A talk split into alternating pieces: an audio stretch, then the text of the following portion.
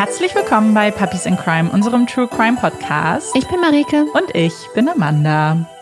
Marike und ich hatten heute Morgen, ich würde noch morgen sagen, ja. eine extreme Erkenntnis, die uns beide sehr glücklich gestimmt hat. Und zwar haben wir festgestellt, dass Montag frei ist in Berlin. Ja, ich liebe es, dass Amanda sagt, wir haben das festgestellt, denn Amanda hat es festgestellt, hat mich dann angeschrieben, hat geschrieben, Marike, Montag ist ein Feiertag, Montag ist frei. Ja. Ich dachte so, Amanda, wenn das nicht stimmt, dann weine ich. Und ja. ich hatte aber trotzdem Tränen von der Freude tatsächlich ja. im Gesicht, weil das so unerwartet kam. Ich dachte, oh mein Gott. Es war völlig unerwartet. Das ja. war, also, wenn man an einem Samstag rausfindet, dass man eigentlich langes Wochenende hat, das ist der Jackpot. Das ist richtig cool. So die kleinen Dinge im Leben. Und das war so etwas. Wir waren super happy. Es ist nämlich am Montag Weltfrauentag. In Berlin? In, nee, also überall, nee, überall, auf der Welt. Aber in Berlin ist das ein gesetzlicher Feiertag. Genau.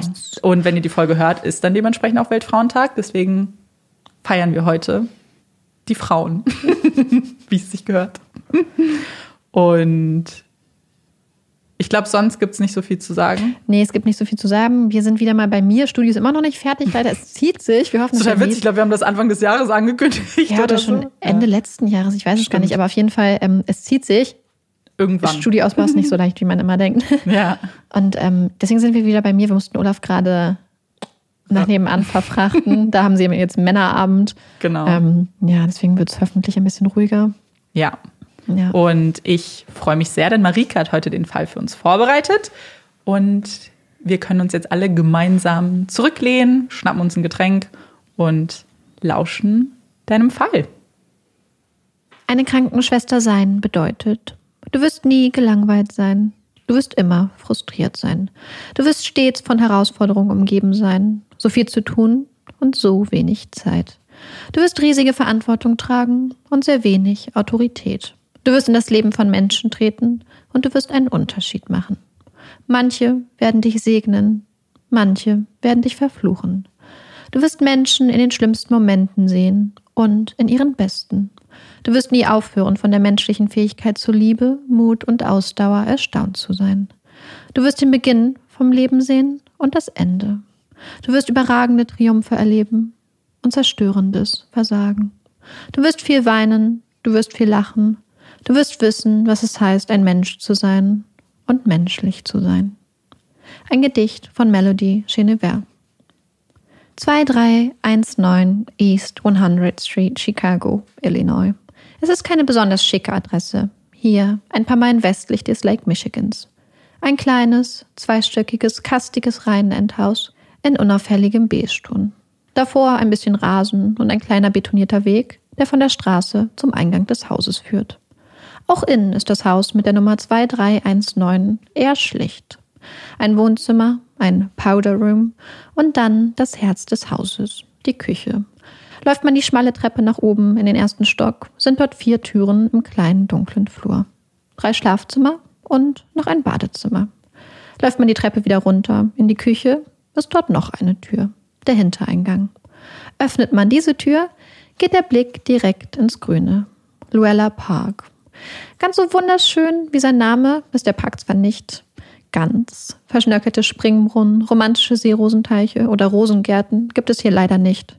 Und doch ist es eine kleine grüne Oase. Ein paar Bäume, eine schlichte Rasenfläche, ein paar kleine Wege und Bänke. Alles eher klein, bescheiden eine ruhige Mittelklasse-Gegend, in der das kleine Bigereien-Endhaus eigentlich gar nicht weiter auffällt. Zumindest von außen nicht. Denn wer genau hinschaut und hinhört, der merkt schnell, dass dieses Haus ganz besonders ist. Dass es ein Haus voller Freundschaft, voller Liebe, voller Leben ist. Denn hier, im kleinen beigen Haus, leben Nina, Corazon, Pat, Pamela, Valentina, Merlita, Suzanne und Gloria. Acht junge Frauen, verbunden durch eine Leidenschaft, durch einen Traum. Ein Traum von Menschlichkeit, von Empathie und Fürsorge. Der Traum, als Krankenschwestern ihre Spuren in der Welt zu hinterlassen und die Welt ein kleines bisschen besser und wärmer zu machen. Alle acht Bewohnerinnen arbeiten als Krankenschwestern oder befinden sich in der Krankenschwesternausbildung. Acht junge Frauen mit verschiedenen Geschichten, verschiedenen Temperamenten, mit vielen Ideen und Träumen. Acht junge Frauen, die hier im Haus 2319 zusammen leben, lernen, lachen und weinen. Die sich verkleiden und in schwarzen Katzenkostümen für die Kamera posieren, die Geburtstage feiern, die einander Streiche spielen, die ausgelassen tanzen, wenn das Vinyl sich auf dem Plattenspieler dreht, die nach langen Arbeitstagen im Wohnzimmer eine Zigarette rauchen und die Beine hochlegen, die zusammen kochen und essen, die angeregt diskutieren, erklären und auch mal sauer sind, genervt von der Arbeit, der Ausbildung und den nervigen Mitbewohnerinnen, die sich aber auch wieder vertragen, die sich halten, einander zuhören und füreinander da sind, die sich trösten, sich Mut machen und motivieren, die zusammen lernen, sich über bestandene Prüfungen freuen und über Fehler aufregen, die sich für erste Dates fertig machen oder voller Vorfreude auf Freunde und Verlobte warten, die von Hochzeiten und Babys träumen, von Reisen und fernen Ländern, die Ausflüge machen und Shoppingtrips, die meist voller Stolz und manchmal bestimmt auch voller Unlust ihre ordentliche weiß-graue Schwesternuniform perfekt bügeln und ihre Schuhe strahlend weiß und ordentlich halten, die zusammen durch die Höhen und Tiefen des Lebens gehen, hier im kleinen beigen Rhein-Endhaus, das vor Leben und Liebe nur so sprüht. Jetzt, im Juli 1966, stehen einige große Veränderungen bevor. Während Corazon, Merlita und Valentina, drei junge philippinische Austauschkrankenschwestern, erst vor ein paar Monaten eingezogen sind, sich noch einleben und an das Leben in Amerika und in Chicago gewöhnen, stehen die fünf amerikanischen Frauen, Suzanne, Pam, Pat, Nina und Gloria, nun, nach einigen Jahren harter Schwesternausbildung, kurz vor dem Abschluss ihrer Ausbildung und dem Auszug aus der WG nur noch ein paar Wochen, nur noch ein bisschen lernen, ein paar Abschlussprüfungen und dann haben sie es geschafft. Dann werden sie auf dem Podium stehen, in ihren Schwesternuniformen, die weißen Hauben auf den perfekt tupierten Haaren und strahlend ihre Abschlussdiplome entgegennehmen. Das Ende einer Ära, das Ende einer anstrengenden und doch so wunderschönen Zeit. Die Ausbildung war alles andere als ein Kinderspiel. Eine Mischung aus Bootcamp und Kloster, wird eine Schülerin später sagen.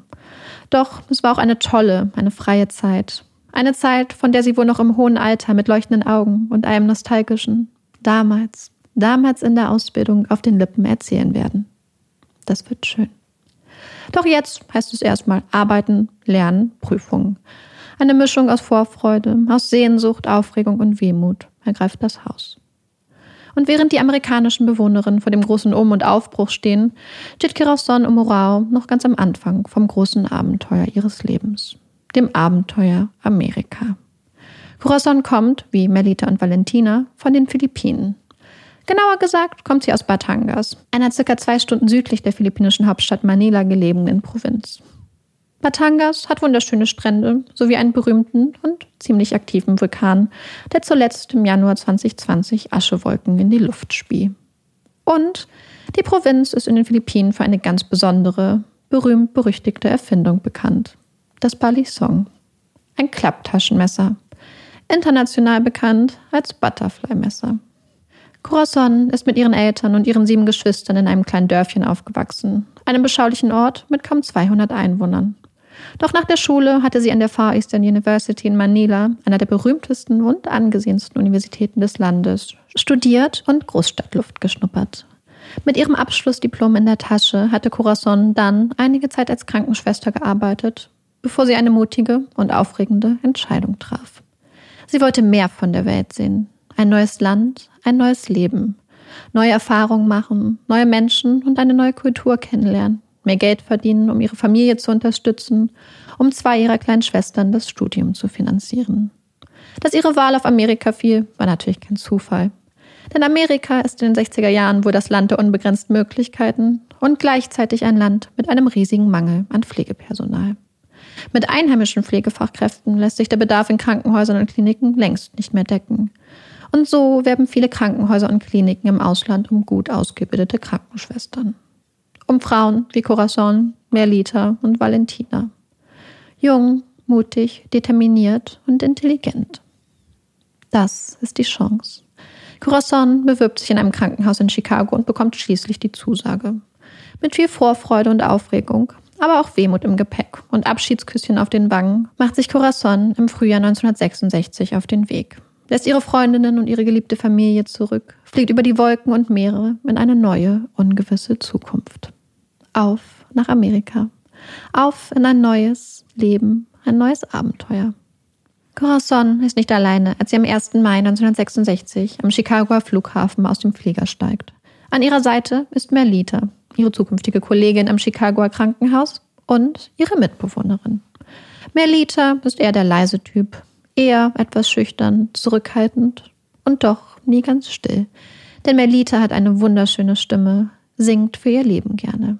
Lieder und Melodien, die Croissants Leben in den nächsten Monaten wie ein Soundtrack begleiten werden. Als schließlich, ein paar Tage nach Melita und Corazon, endlich auch Valentina eintrifft, die dritte philippinische Krankenschwester im Bunde, ist die WG, ist das kleine beige Reihenendhaus endlich wieder vollständig. Die amerikanischen Bewohnerinnen empfangen die drei Frauen mit offenen Armen und schmeißen, wie es sich gehört, erstmal eine anständige Einweihungsparty. Seit mehr als zwei Monaten ist Corazon nun in Amerika, gewöhnt sich langsam ein, auch wenn sie oft von Fernweg geplagt ist und ihre geliebten Menschen vermisst. Aber immerhin sind da Melita und Valentina. Schnell hat das neue Leben in Amerika die drei zusammengeschweißt. Oft sitzen sie zusammen in der Küche des Hauses, kochen gemeinsam. Insbesondere Valentina ist eine wunderbare Köchin und zaubert mit viel Liebe traditionelle philippinische Gerichte auf den Teller. Gerichte, die nach Zuhause schmecken, die mit ihrem köstlichen Duft oft auch die amerikanischen Frauen in die Küche locken. Dann sitzen sie zusammen um den Tisch, essen, reden, lachen und die Sehnsucht im Herzen wird, für den Moment, ein bisschen leiser. Und so ist es auch heute. Es ist Mittwoch, der 13. Juli und wieder einer von diesen komischen Chicagoer Sommertagen, der so gar nicht sommerlich warm und sonnig war, sondern eher kalt, bedeckt und der so gar keine gute Laune gemacht hat. Bis jetzt schien der 13. Juli ein ganz normaler Tag zu sein. Corazon war, wie jeden Morgen, pünktlich um 7 Uhr zu ihrer Schicht angetreten und hatte um halb vier Feierabend gemacht. War dann schnell in das Krankenhaus-Shuttle gesprungen, das sie, wie immer, praktisch direkt vor der Hintertür ihres Zuhauses absetzte. Und jetzt war sie endlich da. Endlich zu Hause, hatte endlich frei. Sie trifft sich mit Merlita und Valentina in der Küche. Sie kochen, sitzen zusammen am Küchentisch, essen und quatschen über ihren Tag. Und dann der Moment, auf den sich so viele Menschen, die den ganzen Tag auf den Beinen sind, so sehnlichst freuen. Raus aus den Klamotten und Zeit für ein Nickerchen. Einfach hinlegen, die Beine hoch, den ganzen Körper entspannen. Herrlich, aber nicht zu lang, denn sonst kann man später nicht wieder einschlafen. Also, nochmal aufstehen. Schnell noch ein bisschen Wäsche waschen, aufhängen und dann ist es soweit. Endlich hat Corazon Zeit und Ruhe. Sie setzt sich hin und nimmt einen Stift in die Hand, legt ein Blatt Papier vor sich, überlegt, was sie schreiben soll. Soll sie von Melita erzählen, von ihrer wunderbaren Zimmernachbarin mit der engelsgleichen Stimme, von ihrer Freundin Valentina, vom launischen Chicagoer Sommerwetter, von ihren Patienten, von Kolleginnen, den Ärztinnen, von kleinen Shoppingtrips in die Mall und dem gemeinsamen Abendessen in der Küche? Wie verpackt man Liebe, so unendlich viel Liebe und Sehnsucht, ein Herz voller Heimweh in einen Brief und bewahrt trotzdem die Leichtigkeit, bewahrt den leichten Plauderton, der Eltern und Geschwistern zeigt, dass alles gut ist, dass alles in Ordnung ist? Jahrhundertealte Fragen. Corazon sitzt und schreibt.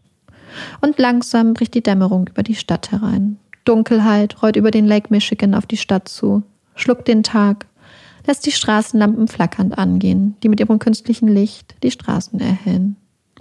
Im kleinen Reihenendhaus wird es derweil ruhiger und dunkler.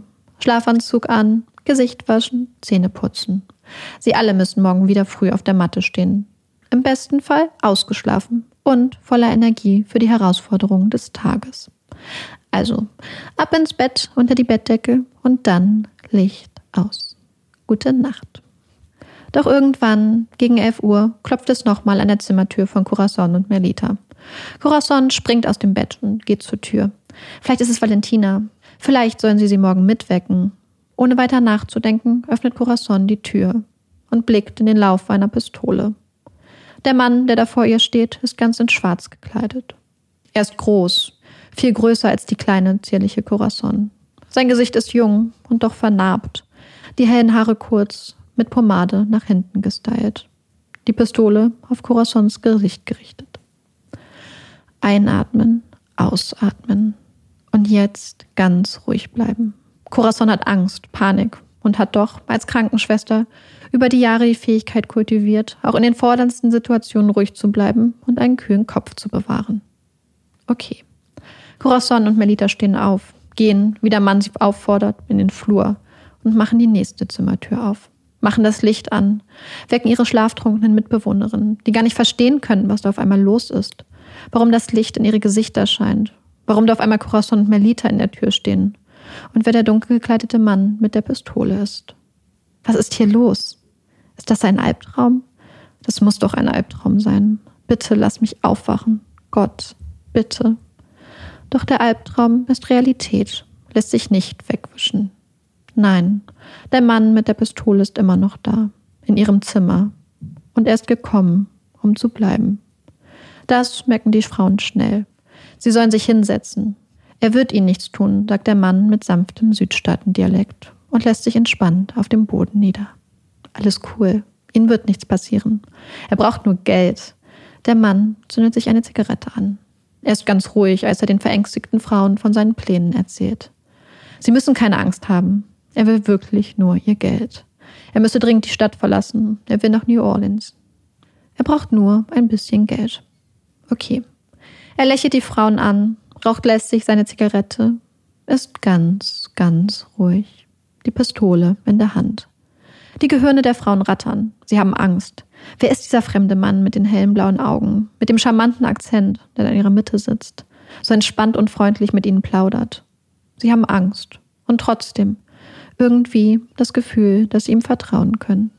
Er wird uns nichts tun. Nein, er ist schließlich ganz ruhig. Bestimmt nur ein Kleinkrimineller, ein kleiner Gauner. Aber sicher nichts Schlimmeres. Wenn sie ihm ihr Geld geben, dann wird es schon gut gehen. Dann wird er sicher abhauen. Ab, ab nach New Orleans. Dann können sie alle gemeinsam durchatmen, vielleicht die ein oder andere Träne verdrücken und schließlich gemeinsam ungläubig über dieses seltsame Abenteuer lachen.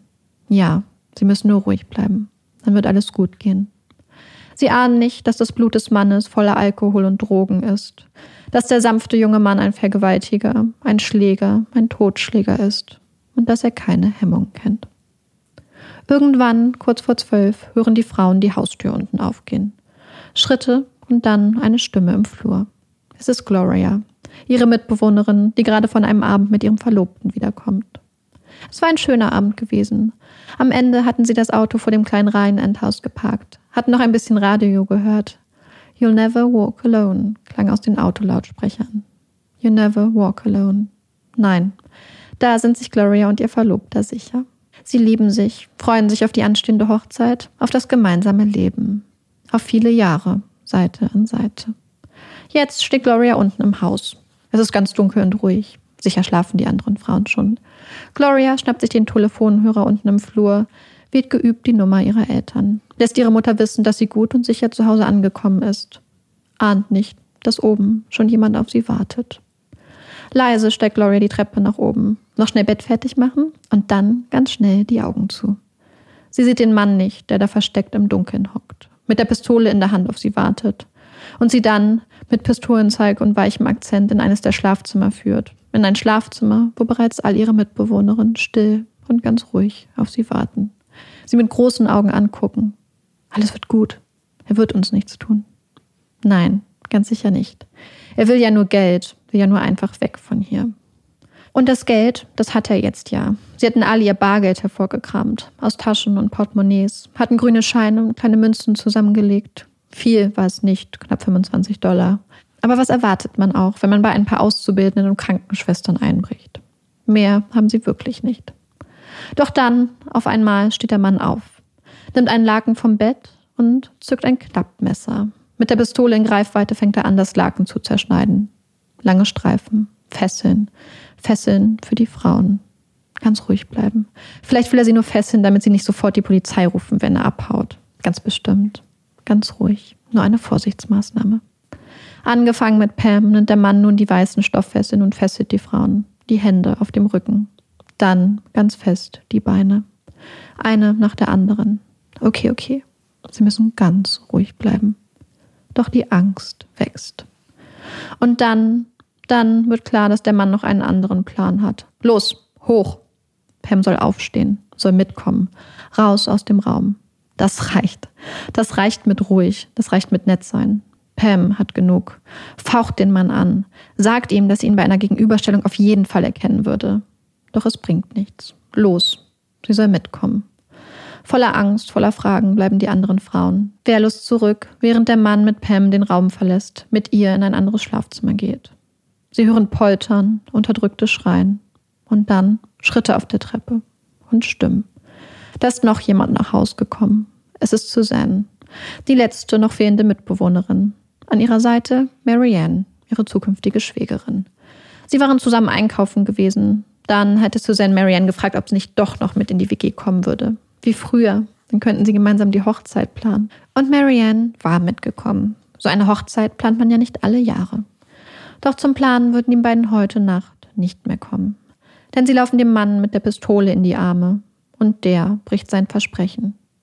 Er wird ihnen nichts tun. Das hatte er sanft und lächelnd immer wiederholt. Das hatten sie ihm geglaubt, hatten nicht geahnt, welche Dunkelheit hinter den freundlichen Augen lauert. Dunkelheit und Gewalt, die nun wie ein Vulkan aus ihm herausbricht. Die sechs im Zimmer gebliebenen Frauen hören Schreie, Poltern, Schreie. Und dann, irgendwann, Stille, Totenstille. Was ist mit Pam? Was ist mit Suzanne? Was ist mit Marianne? Die Frauen im Schlafzimmer blicken sich panisch an. Was hat er getan? Geht es ihnen noch gut? Sie haben Panik und bleiben doch ganz ruhig. Dann hören sie Schritte. Der Wasserhahn im Badezimmer geht an. Er wäscht sich die Hände. Dann Schritte. Die Schlafzimmertür geht auf. Die nächste ist dran. Eine nach der anderen werden die jungen Frauen in den nächsten vier Stunden aus dem Schlafzimmer geführt. Immer wieder erklingen erstickte Schreie. Es poltert. Und dann Stille. Schritte. Der Wasserhahn im Badezimmer. Und dann die Schlafzimmertür. Und die nächste ist dran. Gefasst, ohne Schreien, verlässt eine nach der anderen das Schlafzimmer geht mit erhobenem Kopf in die dunkle Ungewissheit. Als letztes ist Gloria dran. Die junge Frau, die Stunden zuvor noch mit ihrer großen Liebe im Auto saß. You never walk alone, hatte die Stimme aus dem Radio gesungen. Sie sei sicher angekommen, hatte sie ihrer Mutter am Telefon noch gesagt.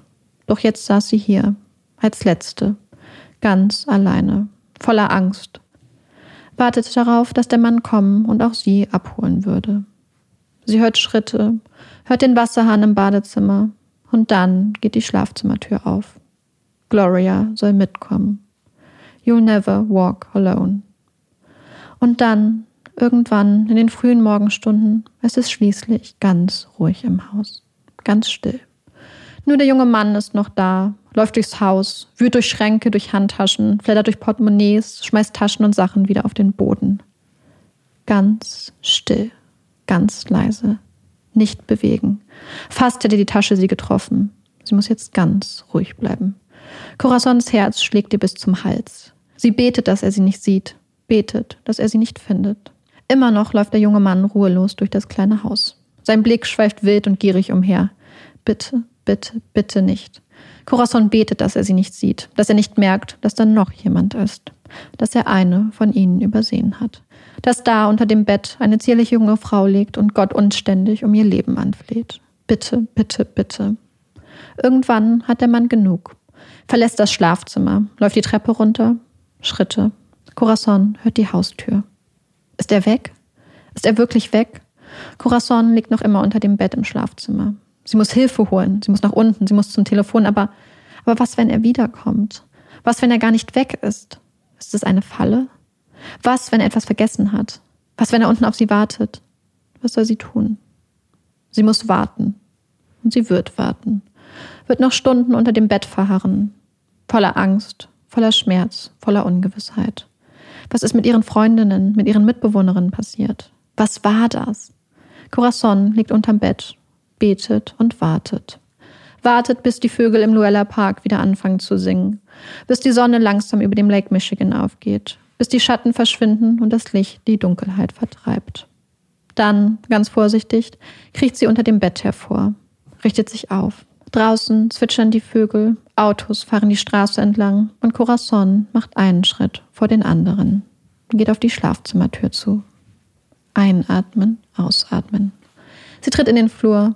Ihr Blick fällt auf eine junge Frau, die blutüberströmt auf dem Boden liegt.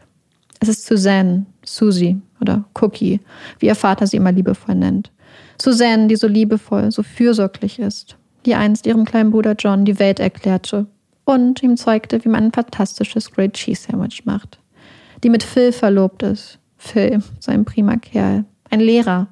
Nach ihrem Abschluss wollten sie heiraten. Ein gemeinsames Leben. Noch ganz am Anfang und schon vorbei. Denn Suzanne ist tot. War gestern Nacht auf dem Weg ins Bett dem jungen Mann mit dem Messer in die Arme gelaufen. Hat jetzt Messerstiche in der Brust und im Gesicht. Corazon geht weiter, geht ganz langsam in eines der Schlafzimmer. Da liegt noch eine junge Frau, mit Messerstichen in der Brust, im Hals, auch im Gesicht. Es ist Marianne, Suzannes zukünftige Schwägerin. Die Frau mit dem feinsten und lustigsten Humor, die alle immer zum Lachen und zum Strahlen bringt. Die Sportskanone und die fürsorgliche, liebevolle Tochter, die es so sehr liebt, Krankenschwestern zu sein und anderen zu helfen. Die doch eigentlich nur zu Besuch war, um gemeinsam Suzannes Hochzeit zu planen. Eine Hochzeit, die nicht mehr stattfinden wird, deren Gäste statt Glückwunschkarten Trauerkarten kaufen werden. Daneben liegt Patricia, auch sie ist tot, stranguliert. Patricia, die mit vollem Herzen Krankenschwester ist, war, die im Alter von gerade einmal 14 Jahren ihren Cousin beim Sterben begleitet hatte, die jeden Tag für ihn da war, die ihn gepflegt hatte und erkannt hat, dass diese Liebe und Mitmenschlichkeit ihrem Leben einen Sinn gibt, die nun nie wieder die Hände eines Menschen halten wird, die nie wieder trösten wird. Und dann, dann liegt da noch Pam, die ruhige Seele des Hauses, die immer ein bisschen scheu ist, still und zurückhaltend und etwas ernster, die erst Stunden zuvor mit ihrer Mutter telefoniert hatte. Ihr sagte, dass sie dieses Wochenende nicht nach Hause kommen würde, dass sie für die Abschlussprüfung lernen müsste. Eine Prüfung, die Pam nun nicht mehr schreiben wird. Am Tag der Prüfung wird ihr Platz leer bleiben. Pam wurde erstochen. Susie, Marianne, Patricia, Pam, alle tot. Überall ist Blut, Chaos, der Geruch von Eisen liegt in der Luft. Corazon stolpert aus dem Raum durch den Flur, wo Suzanne liegt, und tritt in das dritte Schlafzimmer. Ihr Herz setzt aus. Sie findet Nina, die so gerne Elvis hört und die Farbe Pink so liebt, deren ganzer Stolz ihr gelber Chevy Bel Air vor ihrem Haus parkt, die sich so auf ihren Abschluss gefreut hatte, darauf endlich als Krankenschwester zu arbeiten und bald ihren Verlobten Peter zu heiraten. Noch eine Hochzeit, an deren Stelle eine Beerdigung tritt. Nina wurde stranguliert, hat Messerstich im Hals, überall Blut. Doch da sind noch zwei Personen, liegen reglos im Schlafzimmer. Valentina und Merlita, Corazons Freundinnen. Ihr Gefühl von Zuhause in der Ferne, ihr Halt, ihre Mädels. Valentina, die Vorzeigestudentin und die sagenhafte Köchin, deren köstliches Essen ihren Freundinnen oft ein Gefühl von Heimat auf den Tisch zauberte und die Menschen zusammenbrachte. Valentina, die am Valentinstag Geburtstag hat. Sie wurde stranguliert. Und dann, dann ist da Merlita, ihre Zimmernachbarin, ihre Freundin, die so wunderschön ist und auch so still, so zurückhaltend, die acht jüngere Geschwister hat, eine Familie, der sie so vermisst und der sie jeden Monat Geld schickt. Merlita, deren Stimme die schönsten Lieder singt. Der Mann hat ihre Kehle aufgeschnitten, sie fast aufgerissen, hat ihr ihre Stimme genommen. Würde Corazon die Treppe runterlaufen, ins Wohnzimmer, dann würde sie noch Gloria sehen. Gloria, die so zielsicher war, so kreativ und die genau wusste, was sie wollte.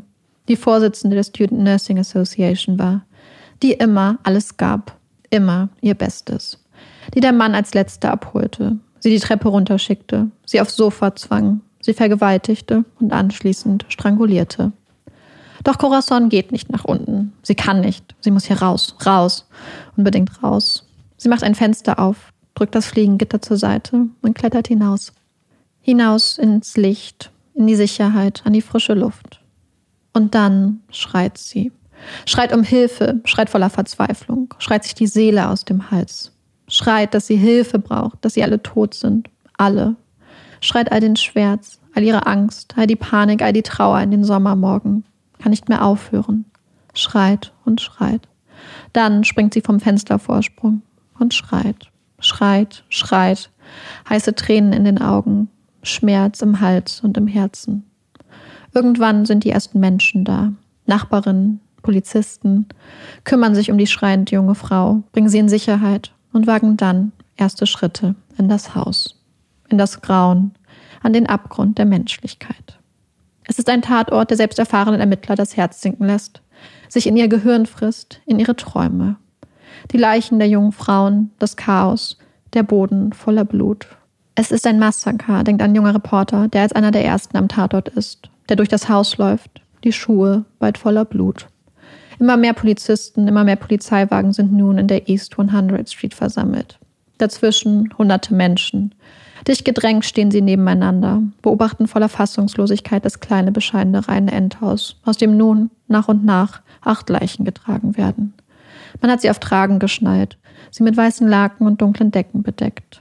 Fernsehkameras laufen, Kameras klicken, die Schlagzeilen des Tages werden geschrieben. In den Gesichtern steht Trauer und Angst, und über allem schweben die großen Fragen. Fragen, die hier im Schutze der Menschenmasse ausgesprochen werden, aber die nicht beantwortet werden können. Fragen, die die Menschen bis in ihre Betten, bis in die einsamen Stunden der Nacht verfolgen werden. Was ist passiert? Wer war das? Warum? Und wie kann man nur? Was für ein Mensch kann so etwas tun? Wird er nochmal zuschlagen? Angst. Die Gedanken kreisen um ein Phantom. Das gesichtslose Böse, der Tod. Doch da ist eine Person, die dem Tod ein Gesicht geben kann. Corazon, die Überlebende. Denn entgegen aller Vermutungen, entgegen aller Erwartungen, bringt Corazon die Kraft auf, mit der Polizei zu reden. Schafft es noch einmal, Schritt für Schritt, das Grauen, den Terror der letzten Stunden zu durchleben, sich genau zu erinnern, sich das Gesicht und jedes Detail des Mannes ins Gedächtnis zu rufen, der ihnen das allen angetan hat. Bald darauf geht eine erste Beschreibung und eine Zeichnung des Verdächtigen raus an die Öffentlichkeit, raus an alle Dienststellen. Das Phantom hat Gestalt angenommen. Ganz Chicago sucht nun nach einem jungen weißen Mann um die 25, mit kurzen hellen Haaren, sechs Fuß groß und mit einem ganz besonders eindrücklichen Erkennungsmerkmal am Arm, einem Tattoo. Born to Raise Hell steht dort, in groben Druckbuchstaben auf seinen Arm tätowiert. Während die Stadt den Atem an und die Augen offen hält, sind die Ermittler immer noch im kleinen Rheinendhaus. Der Tatort wird fotografiert, Beweise werden eingetütet und katalogisiert, Listen werden geführt und 33 Fingerabdrücke werden gesichert. Andere Ermittler sind unterwegs, suchen nach Zeugen, nach dem einen kleinen goldenen Hinweis, suchen nach einem Namen. Und sie werden Erfolg haben. Denn unter anderem schauen ein paar Ermittler in der National Maritime Hiring Hall vorbei. Eine Art Jobvermittlung für Männer, die nach Arbeit auf Schiffen und im Hafen des Lake Michigans suchen. Das Gebäude ist genau gegenüber des Tatortes. Die Gewerkschafter gehen durch ihre Kartei, schauen in ihre Akten, suchen nach Männern Mitte 20. Ein Auge auf das Phantombild. Da! Das Gesicht, das könnte passen, oder? Ist er das? Könnte er das sein? Hm. Da ist das Bild eines jungen Mannes, der mit hellen Augen und freundlichem Gesicht in die Kamera blickt. Die kurzen Haare nach hinten gegelt, die Haut vernarbt. Er sieht dem Phantombild unglaublich ähnlich. Das könnte er sein. Das ist er. Sie haben einen Namen. Richard Benjamin Speck, 24 Jahre alt, aus Illinois. Sie zeigen Corazon das Foto des jungen Mannes. Ist er das? Ja, das ist er. Sie haben einen Namen. Richard Speck. Der Mann, den Sie suchen, ist kein unbeschriebenes Blatt. Ganz im Gegenteil. Dieser Mann ist gefährlich. Geboren wird Speck am 6. September 1941 in Kirkwood, Illinois, gut dreieinhalb Stunden westlich von Chicago. Er ist das siebte von acht Kindern und ist sehr viel jünger als seine größeren Geschwister. Er wird in eine religiöse Familie geboren. Eine Familie, in der Gott und die Familie über allem steht und in der Alkohol nicht angerührt wird. Mit einer Mutter, mit Schwestern, die sich um ihn sorgen, sich stets um das Nesthäkchen kümmern. Sein Vater arbeitet viel, gibt alles, um seine Familie zu ernähren. Viel Zeit für Richard hat er nicht. Doch die gemeinsamen Ausflüge und Unternehmungen schätzt der kleine Junge umso mehr. Er liebt seinen Vater. Doch dann, Richard ist gerade einmal sechs Jahre alt, gerät das geordnete Familienleben aus dem Lot. Denn im Alter von nur 53 Jahren stirbt Richards Vater unerwartet. Für den Sechsjährigen bricht die Welt zusammen. Zwei Jahre später, Richard ist nun acht, heiratet seine Mutter erneut. Bald darauf zieht die Familie nach Texas. Doch der neue Mann an ihrer Seite ist kein Vaterersatz. Nein, ganz im Gegenteil. Der neue Stiefvater ist alkoholkrank, mehrfach vorbestraft, ist grausam, gewalttätig und gemein zu seinen neuen Stiefkindern. Richard ist 13, als er das erste Mal festgenommen wird, fängt wohl zur etwa gleichen Zeit mit dem Trinken an. Weder das Trinken noch die Festnahmen werden in den nächsten elf Jahren aufhören. Ganze 41 Mal wird Speck in dieser Zeit festgenommen. Im Alter von 20 heiratet Speck die 15-jährige Shirley. Sie ist bereits schwanger von ihm. Die Geburt der gemeinsamen Tochter wird der junge Vater jedoch nicht mitbekommen. Er sitzt im Gefängnis. Die Ehe ist für Shirley die Hölle. Immer wieder wird das Mädchen von Speck vergewaltigt, teilweise mehrmals pro Tag. Irgendwann scheint Richards Gewalt immer hemmungsloser zu werden. Er sticht in einer Bar auf einen Mann ein, beraubt und vergewaltigt eine ältere Dame, wird schließlich im Frühjahr 1966 Hauptverdächtiger in einem Mordfall und flüchtet daraufhin nach Chicago. Flüchtet zu seiner Schwester. Denn so sehr Richard auch das Problemkind der Familie ist, so sehr sind seine Mutter und seine Schwestern immer und immer wieder bereit, ihm unter die Arme zu greifen. Seine Kaution zu zahlen, ihn aus Arrestzellen abzuholen, ihm Unterkunft, Essen und Geld zu geben. Doch dieses Mal werden auch sie ihm nicht helfen können. Hätten wohl nie gedacht, dass ihr Sohn, ihr kleiner Bruder, zu so etwas fähig sein könnte.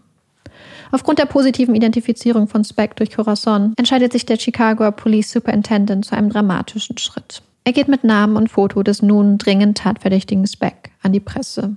Das ist der Mann, der Mörder. Daran lässt der Chief Superintendent keine Zweifel. Richard Speck ist ihr Täter. Doch noch immer fehlt jede Spur von ihm. Es ist der 17. Juli zur Mittagszeit, als Polizisten einen jungen Mann mit schweren Verletzungen ins Cook County Hospital einliefern. Sie hatten auf einen Notruf aus einer billigen Absteige reagiert. Einer der Hotelgäste hatte versucht, Suizid zu begehen. Die Polizisten reagieren, fahren zum Hotel, stillen die massiven Blutungen des jungen Mannes und bringen ihn ins Krankenhaus. A. Franklin. Unter diesem Namen hatte der Mann im Hotel eingecheckt. Die Polizisten übergeben den jungen Mann an die Mitarbeiter des Krankenhauses. Ein Routineeinsatz. Danke und tschüss. Doch einem der jungen Assistenzärzte kommt der junge Mann, der nun dort liegt, irgendwie bekannt vor. Er beobachtet den Mann aufmerksam. Kann das sein? Könnte das der Mann sein, den ganz Chicago sucht? Der Mann, dessen Beschreibung er gerade erst in der Zeitung gelesen hatte. Das Alter stimmt. Das Phantombild passt. Und der junge Arzt weiß auch, wie er herausfinden kann, ob er mit seinem Verdacht richtig liegt.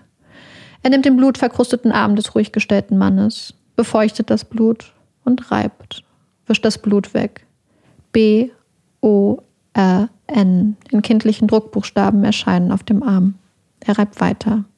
T, O, R, A, I, S, E, H, E, L, L. Born to raise hell. Das ist er. Richard Speck. Der Mann, den ganz Chicago sucht. Doch die endgültige Identifikation kommt wieder von Corazon. Wieder einmal beeindruckt die junge Frau alle mit ihrem Mut, mit ihrer Entschlossenheit. Sie schlüpft in die Arbeitsuniform einer Krankenschwester des Cook County Hospitals und betritt das Zimmer, in dem der Patient und Hauptverdächtige liegt. Der Mann, der wenige Tage zuvor ihre Mitbewohnerin und Freundinnen folterte und tötete. Der Mann, der sie auch getötet hätte. Der Mann, der zu unglaublicher Gewalt und Brutalität fähig ist.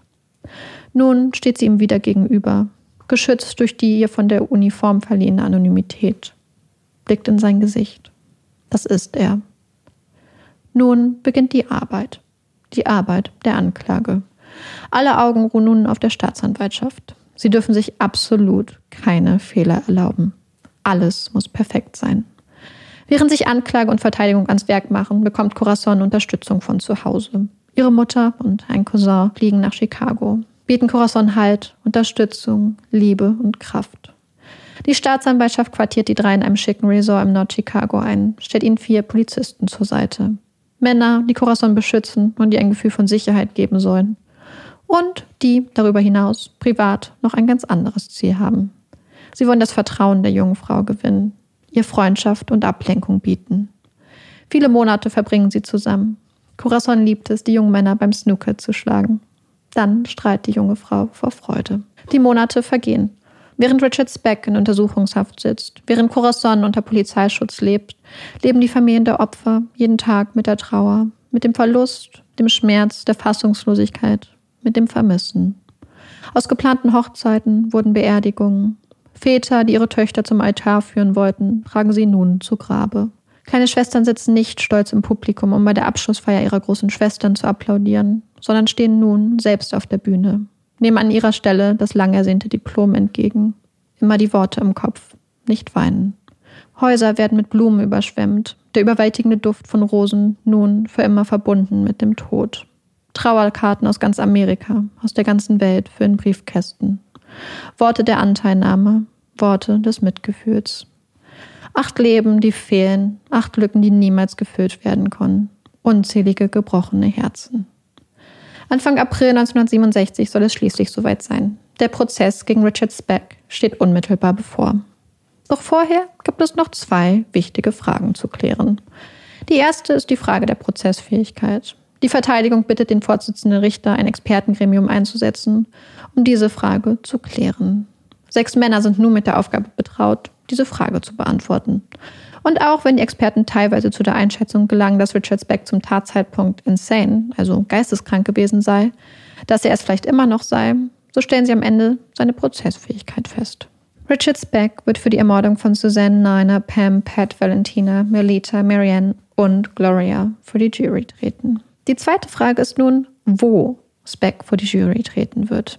Die Verteidigung bezweifelt, dass Speck hier in Chicago die Chance auf einen fairen Prozess haben wird. Sie stellen den Antrag, das Verfahren zu verlegen. Die Staatsanwaltschaft stimmt zu. Das Verfahren wird nach Peoria, zweieinhalb Stunden südwestlich von Chicago, verlegt. Am 3. April 1967 beginnt der Prozess gegen Richard Speck.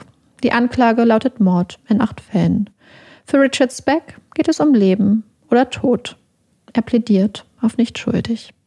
Das Netz der Anklage ist dicht. Sie können nachweisen, dass Richard Speck in den Tagen vor der Tat in der National Maritime Hiring Hall war, genau gegenüber des kleinen beigen Rhein-End-Hauses. Sie können beweisen, dass er am Tatort war. 17 Seiten lang sind die Listen mit den Beweisen, darunter drei eindeutige Fingerabdrücke am Tatort. Und dann ist da noch Corazon, die von Anfang an alles gegeben hatte, um die Polizei bei ihren Ermittlungen zu unterstützen. Die so stark, so mutig war. Die jetzt im Gerichtssaal sitzt und ihre Zeugenaussagen macht. Die vom Staatsanwalt gefragt wird, ob sie aus dem Zeugenstand treten und den Mörder, den Täter identifizieren könne. Mit geradem Rücken steht Corazon auf, tritt aus dem Zeugenstand, geht nach vorne, direkt auf den Tisch der Verteidigung zu. Da sitzt er, Links und rechts von ihm seine Verteidiger. Corazon geht weiter, geht immer näher an ihn ran, bleibt schließlich stehen und hebt die Hand, streckt den Finger aus und hält ihn nur wenige Zentimeter vor sein Gesicht, zeigt auf ihn. Das ist der Mann. Sie zeigt auf Richard Speck. Der Staatsanwalt wird Corazon viele Jahre später als die beeindruckendste Zeugin seiner Karriere beschreiben. Das ist der Mann. Es ist ein Satz, der die Geschichte des Falles für immer prägen wird. Die Verteidigung hat kein leichtes Spiel, ganz im Gegenteil. Das ist der Mann, gesprochen von der einzigen Überlebenden. Was kann man da noch dagegen halten? Doch sie versuchen es zumindest. Sie rufen Zeugen auf, die vehement darauf bestehen, dass Richard Speck zum Tatzeitpunkt bei ihnen in der Bar gewesen sei. Sie sind sich ganz, ganz sicher. Und die Verteidigung erhebt Einwände gegen die Aussage von Corazon. Sie sei von der Anklage massiv gecoacht worden. Alles sei abgesprochen. Es ist ein Versuch. Am Ende braucht die Jury nicht einmal eine Stunde, um zu einer Entscheidung zu kommen. Schuldig. Sie empfehlen dem Richter, die Todesstrafe zu verhängen. Der Richter kommt der Empfehlung nach. Verurteilt Richard Speck wegen achtfachen Mordes zum Tode durch den elektrischen Stuhl. Vier Jahre später, im Jahr 1971, wird das Urteil aufgrund von Fehlern bei der Jurybesetzung von der Todesstrafe in eine Haftstrafe von 400 bis 1200 Jahren umgewandelt. Richard Speck stirbt am 5. Dezember 1991, einen Tag vor seinem 50. Geburtstag, im Gefängnis eines natürlichen Todes. Corazon verlässt nach dem Prozess die USA und kehrt zurück in die Philippinen.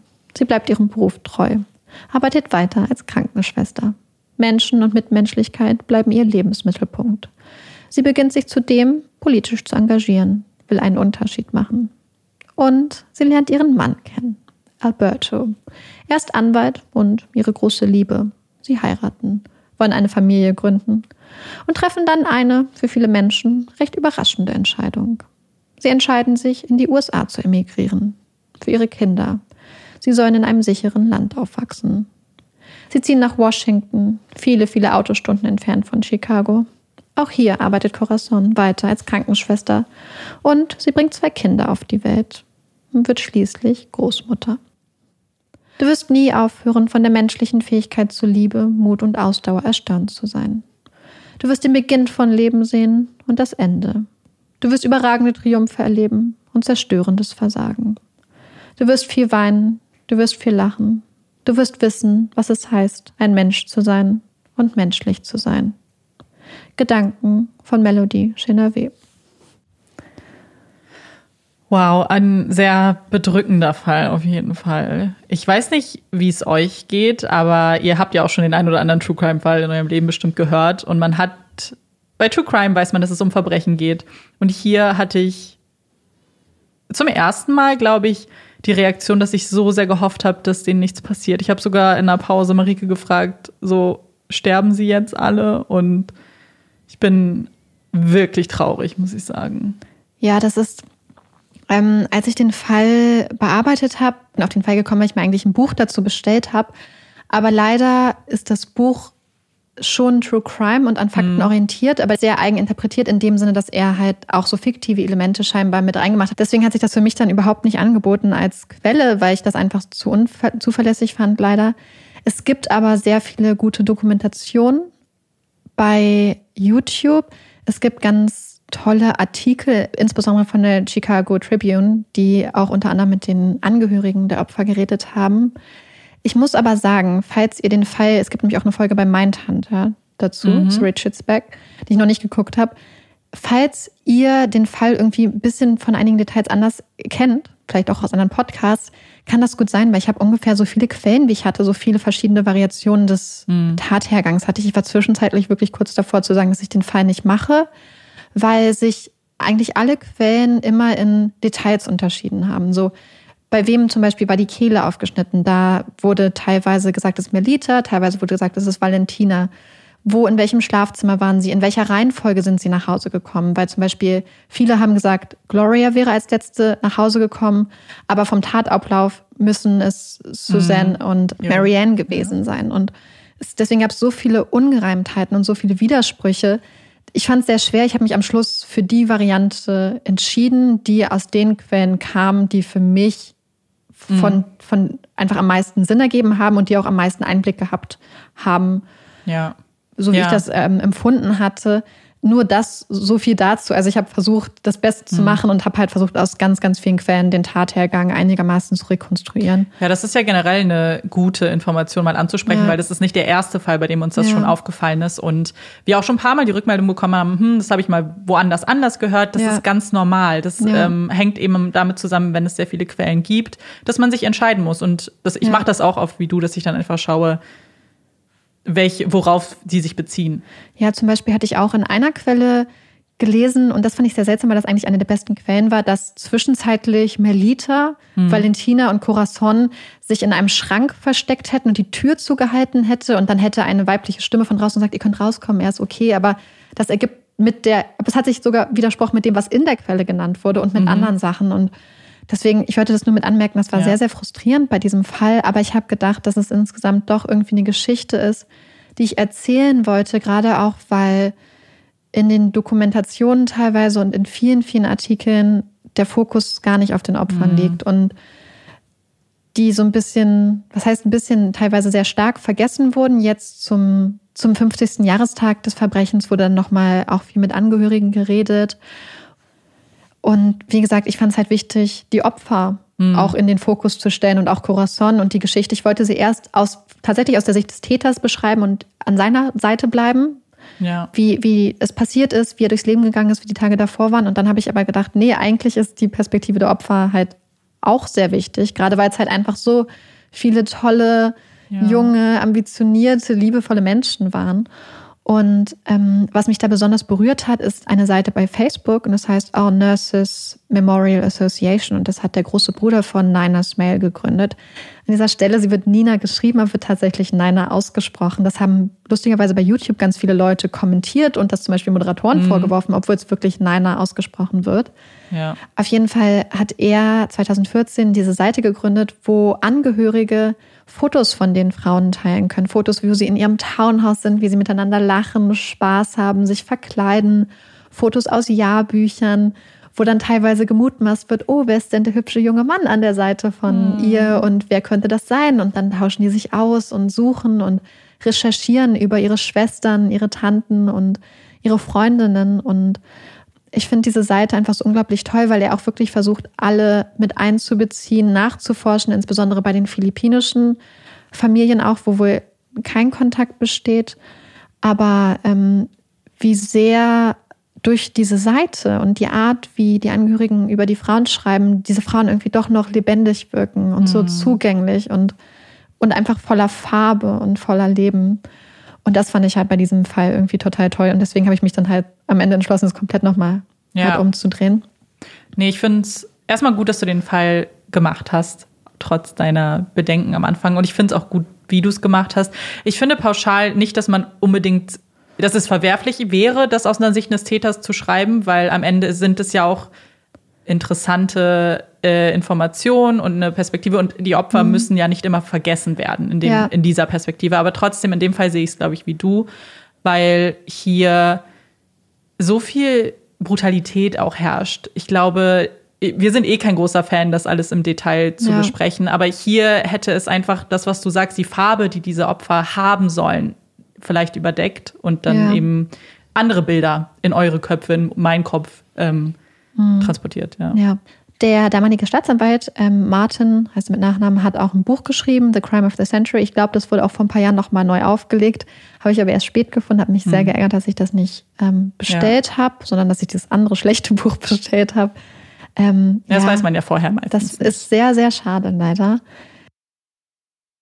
Und weil du gerade vom Staatsanwalt gesprochen hast, was mir noch so ein bisschen irgendwie oder was mich beschäftigt, ist der Prozess, mhm. weil mich ein bisschen verwundert hat, dass sie einfach auf nicht schuldig gegangen sind, aber dann nicht zum Beispiel die Unzurechnungsfähigkeit Karte gespielt haben. Ähm, und das, naja, weil die Beweislast ja auch so schwer gegen ihn war. Und dann einfach zu sagen, naja, wir haben ein paar Zeugen gefunden, mhm. irgendwie die Chancen standen ja. da ja nicht so gut gegen. Also das mit dem Prozess ist ganz interessant. Die Verteidigung hatte ja am Anfang vor dem Prozess den Richter darum gebeten, so ein Expertengremium aus sechs mhm. Psychiatern, Psychologen, Experten zusammenzusetzen, die dann quasi determinieren sollten, ob Richard Speck insane mhm. war zum Zeitpunkt der Tat. Also ob uns so ein bisschen, so wie ich das verstanden habe, deswegen hier wäre es natürlich total schön gewesen, das Buch des Staatsanwaltes mhm. gehabt zu haben, dass sie quasi vorher so eine Mischung aus Prozessfähigkeit, Schrägstrich, Schuldfähigkeit so eine Art, ähm, so eine Mischung aus Prozessfähigkeit, Schrägstrich Schuldfähigkeit bewertet haben. Und das haben einige der Männer, unter anderem der Chefpsychiater des Cook County Jail, der sich mehr als 100 Mal mit Speck auch getroffen hatte. Er hatte zum Beispiel gesagt, dass Richard Speck seiner Meinung nach das Problem hatte, dass er eigentlich ein sehr moralischer Mensch war, ein Mensch, der sehr einsam ist, sehr ängstlich, ähm, der un unglaublich dringend Zuneigung und ähm, Aufmerksamkeit auch von anderen Menschen braucht und der im frühen Alter eine Gehirn, einen Gehirnschaden sich zugefügt hat, an einen Gehirnschaden erlitten hat und zusätzlich am Tag der Tat durch die Tatsache, dass er, ich glaube, Barbiturate, Heroin zum mhm. ersten Mal, soweit ich weiß, und ganz viel Alkohol konsumiert hatte, dass quasi seine Hemmung und seine Bremse einfach nicht mehr funktioniert hat und er sich deswegen diesem Gewaltexzess quasi hingegeben hat. Und er hätte dann gesagt, dass er zum Tatzeitpunkt auf jeden Fall insane war, vielleicht noch ist, aber gleichzeitig hat er auch, oder beziehungsweise aufgrund eines, und ich zitiere mhm. quasi mentalen Defekts, nichts für seine Tat zum Zeitpunkt konnte. Aber gleichzeitig war er davon überzeugt, dass Richard Speck trotzdem vor eine Jury treten sollte und sich für seine mhm. Tat verantworten sollte. Und er hat zum Beispiel diesen ganz interessanten Satz gesagt, dass Richard Speck ihn gefragt hätte, würdest du mir deine Kinder anvertrauen zum mhm. Babysitten? Und er hat gesagt, ja, außer wenn du getrunken hast oder Drogen konsumiert hast. Also er hat gesagt, das war das Problem des Richard Speck, dass er quasi unter dem Einfluss von diesen Sachen dann auf, und zusätzlich zu der Gehirnschädigung keine Bremse mehr hatte. Ein anderer Psychologe, Psychiater hat auch gesagt, dass er glaubte, dass er insane in diesem Sinne war. Aber ähm, ich glaube, was, was ich noch finde, was man aber beachten muss, ist, dass Richard Speck trotzdem eine ganz, ganz gewaltvolle lange Geschichte mhm. schon hatte, die ja sehr früh losging. Er war ja in anderen Gegenden schon ganz stark verdächtigt, eine Frau getötet zu haben. Er hat Frauen vergewaltigt. Er hat über Jahre hinweg seine minderjährige Frau Shirley, die einfach ein Kind war, als er sie geschwängert ja. hat damals, immer wieder vergewaltigt bis zu vier, fünf Mal am Tag. Und ähm, ja, also ich finde, das muss man auch noch beachten, dass das mit reinspielt. Aber ich fand es ganz toll in der einen Doku, dass die Männer am Schluss auch gesagt haben, so, und das zeigt einfach so, also das fand ich ganz toll, weil es war eine etwas ältere Dokumentation und es gibt ja oft so diese Momente, wo dann Menschen wie Richard Speck als Monster bezeichnet werden, als, als das personifizierte Böse, als nicht menschlich.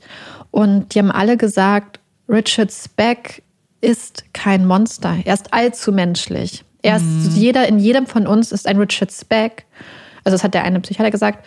Nur die meisten Menschen können ihn kontrollieren und er konnte das quasi nicht mehr. Und dass das Gruselige an Richard nicht ist, dass er ein Monster ist, sondern dass es da draußen ganz, ganz viele Richards gibt, wo mhm. aber die Bremse funktioniert. Und ähm, das fand ich eigentlich ganz toll und differenziert, dass die nicht einfach sich das leicht gemacht haben und gesagt haben, das ist ein Monster auf jeden Fall, mhm. Sondern das ist ein Mensch, der zu unglaublicher Brutalität und unvorstellbarer Grausamkeit fähig war. Und ähm, auch ein Mensch, den man später, wie ich finde, unglaublich, also ein unglaublich jämmerliches Dasein geführt hat. Er war ja ursprünglich zum Tode durch den elektrischen Stuhl verurteilt worden. Und dann war es so, dass die Verteidigung, nachdem sie den Prozess quasi verloren haben und er zu Tode verurteilt wird, aber nicht aufgehört hat. Sie haben gesagt, sie sind ja trotzdem immer noch ihrem Mandanten verpflichtet und möchten, dass die Verurteilung zumindest umgewandelt wird und haben dann angemerkt, dass die Jury Zusammensetzung eigentlich gegen geltendes US-Recht mhm. für einen Due Process, also einen fairen Prozess, verstößt. Und zwar war es nämlich so, dass die Jury-Selektion hat ungefähr sechs Wochen gedauert. Das ja. hat sehr, sehr lange gedauert. Während des Prozesses der Auswahl wurde aber die Frage gestellt, ob die Jurymitglieder, die potenziellen Jurymitglieder der Todesstrafe, ob sie sie anerkennen, ja. ob sie sie verhängen würden oder ob sie dir quasi entgegenstehen. Und alle Menschen, die quasi gesagt haben, die Todesstrafe ist verfassungswidrig oder, mhm. oder, oder, oder schlecht, wurden sofort ausqualifiziert, also sofort aussortiert. Ja. Und in dem Moment, in dem du nur noch Menschen in einer Jury hast, die an die Todesstrafe glauben und bereit sind, sie zu verstrecken, hat, und das hat wohl ein, das US Supreme Court wohl mehrmals festgestellt, dann hat man eine Jury, der sehr geneigt ist, mhm. einen Menschen schuldig zu sprechen und auch die Todesstrafe zu empfehlen. Und das US Supreme Court hatte schon mehrmals gesagt, dass so eine Auswahl der Jury und so eine Vorauswahl diesem fairen Prozess dann entgegensteht. Und die Anwälte von Richard Speck haben das dann halt angemerkt und dann hat halt im Jahr 71, vier Jahre nach dem Prozessende, ein Gericht, das quasi die Re ähm, Revision dann zugelassen und gesagt, es wird halt umgewandelt. Aber ich glaube, ein Jahr später ist dann sowieso auch die Todesstrafe dann erstmal für einen Zeitraum außer Kraft mhm. gesetzt worden. Die Haftstrafe wurde ja dann, also es wurde ja in eine Haftstrafe umgeändert. Und ähm, ja, für die Familien war es natürlich eine ganz schlimme Zeit, weil es immer ja, wieder total. Appeals gab. Immer wieder war Richard Speck in den Nachrichten, immer wieder waren die Namen ihrer geliebten Menschen in den Nachrichten.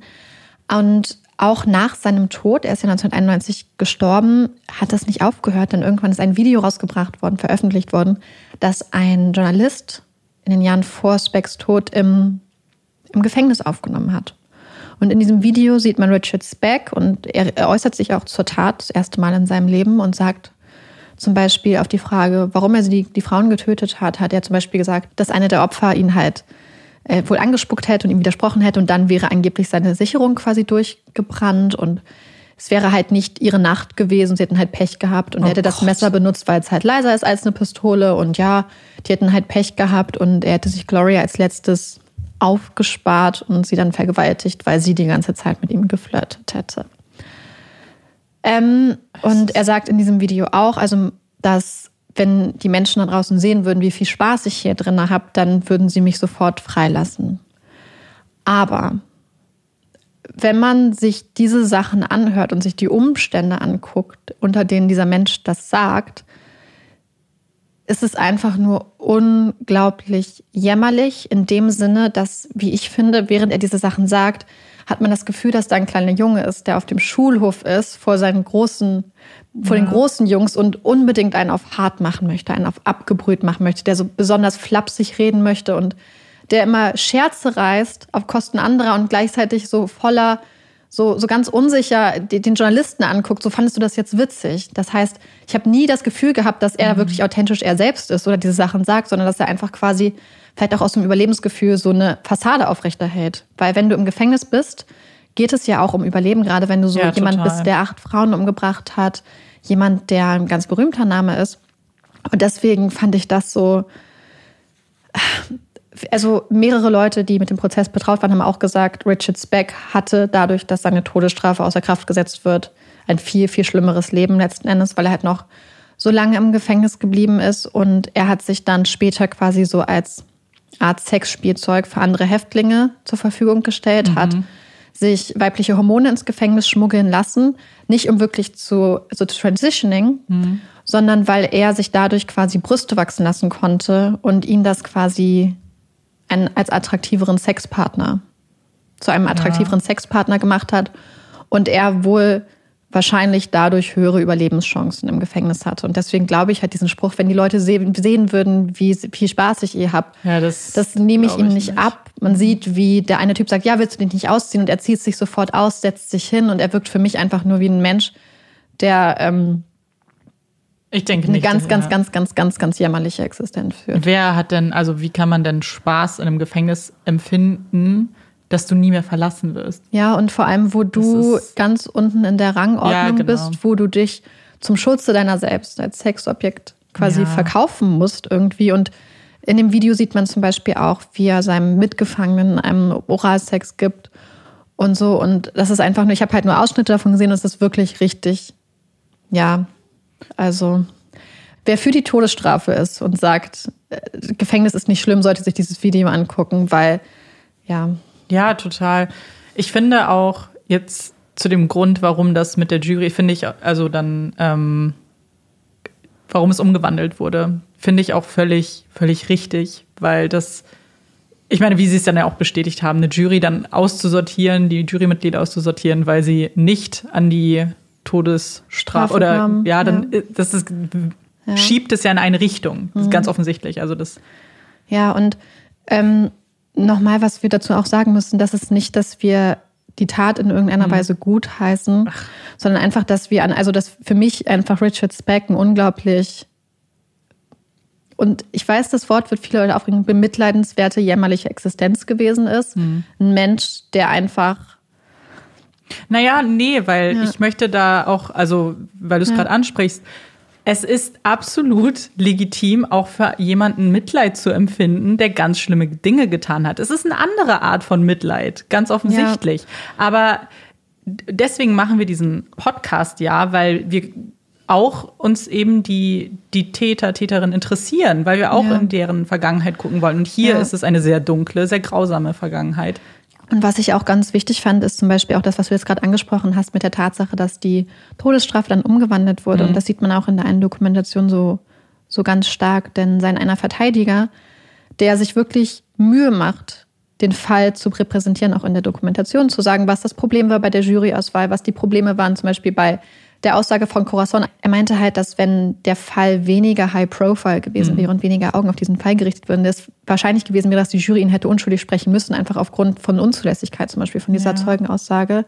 Wo ich sehr froh bin, dass das nicht passiert ist, nee. muss ich ganz ehrlich sagen. Also ganz offensichtlich gehört er ja auch ja. schuldig gesprochen und die, ja. die Haftstrafe ist auch völlig richtig. Ja, zu 1000 Prozent, weil also er auch einfach ein gefährlicher Mann ist. Und das genau. war ja genau. nicht die erste Tat, es war kein plötzliches Ausrasten, sondern es war ein Mann, der über fast Jahrzehnte. Naja, wo die Wiederholungsgefahr einfach so gigantisch ist. Ja. Das ist ja äh, vor allem wie eben wie brutal und wie du sagst, dass es sich so lange so enthemmt. Eben, ja, genau. Und, und, immer wieder passieren kann. Ja, aber was ich ähm, noch ganz wichtig fand anzumerken, und das ist auch so ein Zwiespalt, mit dem wir immer zu kämpfen haben. Mhm. Denn der, oder einer der, der assistierende Verteidiger von Richard Speck tritt in einer Dokumentation auf und erklärt ganz toll halt, was diese Probleme sind. Und am Schluss redet er aber darüber und fängt an zu weinen, dass obwohl er seinen Job als Verteidiger gemacht hat, obwohl er wusste, dass er das machen muss, dass das seine Pflicht ist und dass ein fairer, dass jeder Menschen ein fairer Prozess zusteht, er fängt an zu weinen und redet über diesen schlimmen Schmerzen der Opfer, der Familien, wie schlimm es ihn getroffen hat, den Familien, diese Familien mhm. da zu sehen jeden Tag, wie schlimm es ihn getroffen hat, die Tatortfotos zu sehen von den jungen, toten Frauen und dass ihn das jahrelang begleitet hat und er fängt einfach an, vor der Kamera zu weinen und gleichzeitig siehst du, dass er sich Mühe gibt, professionell zu bleiben und objektiv und zu erklären, warum er das macht. Und zwar, dass mhm. er daran glaubt, quasi, dass jeder Mensch einen fairen Prozess braucht und dass es ja. seine Pflicht als Verteidiger ist, alles dafür zu geben.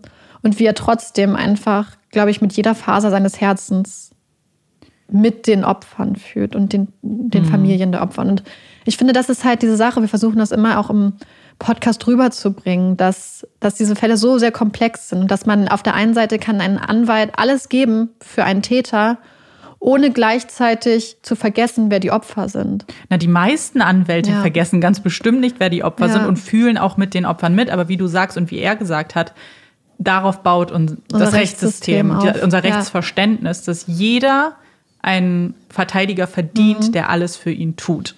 Und Ja. Und ich glaube, dass beides auch möglich ist. Du kannst Sympathien, Empathien haben, aber trotzdem deinen Job machen.